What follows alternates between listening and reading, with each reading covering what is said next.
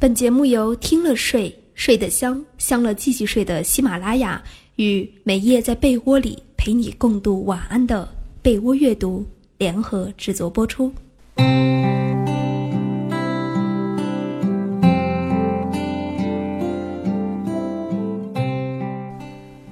当夜晚降临，一个人躺在床上，随手打开收音机，聆听爱的声音，用文字和音乐。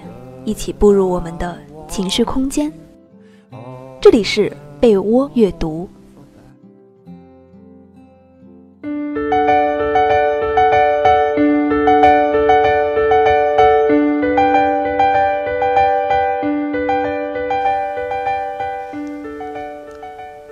Hello，各位听众朋友们，欢迎收听被窝阅读，我是思雨。今天要跟大家分享的文章是来自于李尚龙的。你为什么到现在还很平庸？因为，你坚持不下来。三年前，我是一个大胖子，教过的学生每次在给写评语的时候都会说：“您要是再瘦点儿，就完美了。”那时找了个女朋友，她告诉我，喜欢你是因为你肚子大，肉肉的摸得爽。我不以为耻，反以为荣，觉得胖就胖吧。后来我们分手了，随着大家说我胖的声音越来越多，我终于明白，减肥刻不容缓，不是为了别人，更是为了自己。控制不住自己的体重，怎么能控制自己的人生呢？坚持都是困难的，为了怕坚持不到几天就放弃，我甚至在朋友圈里发了这样的话：如果三个月不减肥二十斤。我就给点赞的每一个人发一个红包，结果瞬间赞满了。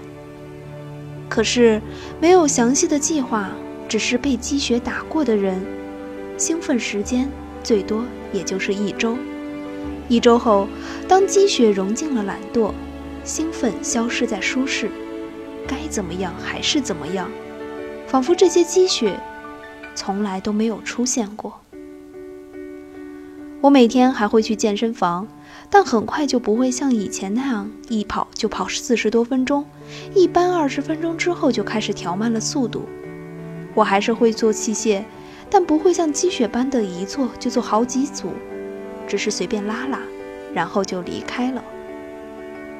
我知道自己快坚持不住了，因为看不到头。偶尔看看励志语录，能够多坚持一天，可估计再过几天。不用别人说风凉话，自己就放弃了。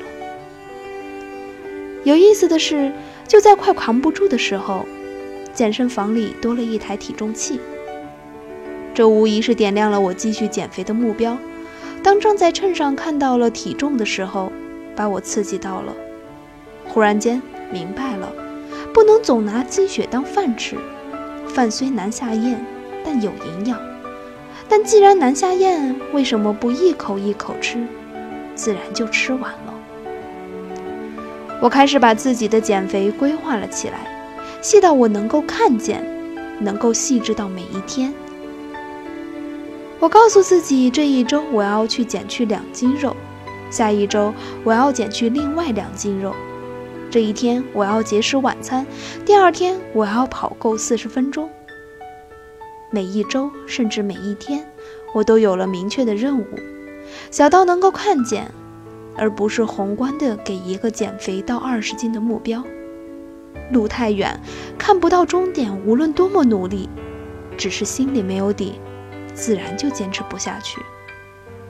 可当能看到每天的计划不那么伟大的目标近在眼前，坚持的力量也就强大了许多。之后每一周，我都会找几个朋友一起练，我们时常互相鼓励。我把耳机里塞满了五月天，饭桌上刻满了励志语录，在能够看到的目标内努力并热血着，才会有意义。就这样，当我看到被分割成一点点的目标时，我就明白了每一周自己需要做的事情，每一天自己不得不完成的计划。比如说，跑够多少路，减少多少卡，少吃多少饭。三个月后，我真的减了二十斤。很多人都会问我，为什么我坚持不下来？答案很简单：一个看不到终点的长跑运动员，无论体能有多好，都会心里发怵，很难坚持下来。马拉松运动员在长跑的时候，几乎都会提前去看场地，他会把每一公里的拐点记下来，因为这个动作很大程度就决定了他们的名次。只有这样，他们才能够知道跑了多久，还有多久。这一公里要怎么呼吸？下一公里要有多少力气？当大目标的每一个小细节都被计划了，当大理想的每一个目标都被看见了，当特定的时间的要求被逐一完成，成就感就会一点一滴的累积，逐渐增强了自信，自信化为了动力。有了源源不断的动力，怎么都会坚持下去。我想起当老师时的一个故事：一个学生提前了五个月考四级，他告诉我自己是艺术生，英语特别差，现在想多花一些时间去准备。这里说一下，一般基础不错的同学准备四级花两个月左右，有些学霸甚至在考前一天背下了作文就进了考场。成绩也是非常不错。他告诉我，自己会坚持这几个月，他不怕吃苦，只是怕没有好的结果。我告诉他，你先去背单词，然后把近五年的真题吃透，不留任何疑问。每天花五个小时去读英语、背文章，弄懂每道题，最后肯定没问题。我说这话的时候很紧张，因为几乎每个人我都要求。他们做这些，但是因为工作量太大，坚持下来的寥寥无几。那孩子用力的点了点头，自己计划了一个单子，从此魔鬼训练开始。五个月后对完答案，他考得不错。他们艺术班只有他顺利通过了考试。考核后，我看他的书上做满了笔记。没有留任何一道空题，单词刷了好几遍，几乎背下了百分之八十。他很刻苦，也得到了回报。他的朋友说他像一个疯子。我们很多同学跟他同时起步，可是最后只有他坚持下来，做完所有的题，背完所有的单词。我笑着问他：“你们觉得他有什么窍门吗？”那个人说。他就是能坚持，估计跟人品有关。那天我请他自己跟朋友说坚持下来的诀窍，他拿出一个表格，上面画的乱七八糟。他说：“我把任务细化到每一天，细化到每一天要完成的东西，每解决一个目标都划掉。要知道，目标一旦写到了纸上，我就会认真执行。其实每天完成目标后。”成就感很满足，甚至期待第二天的任务。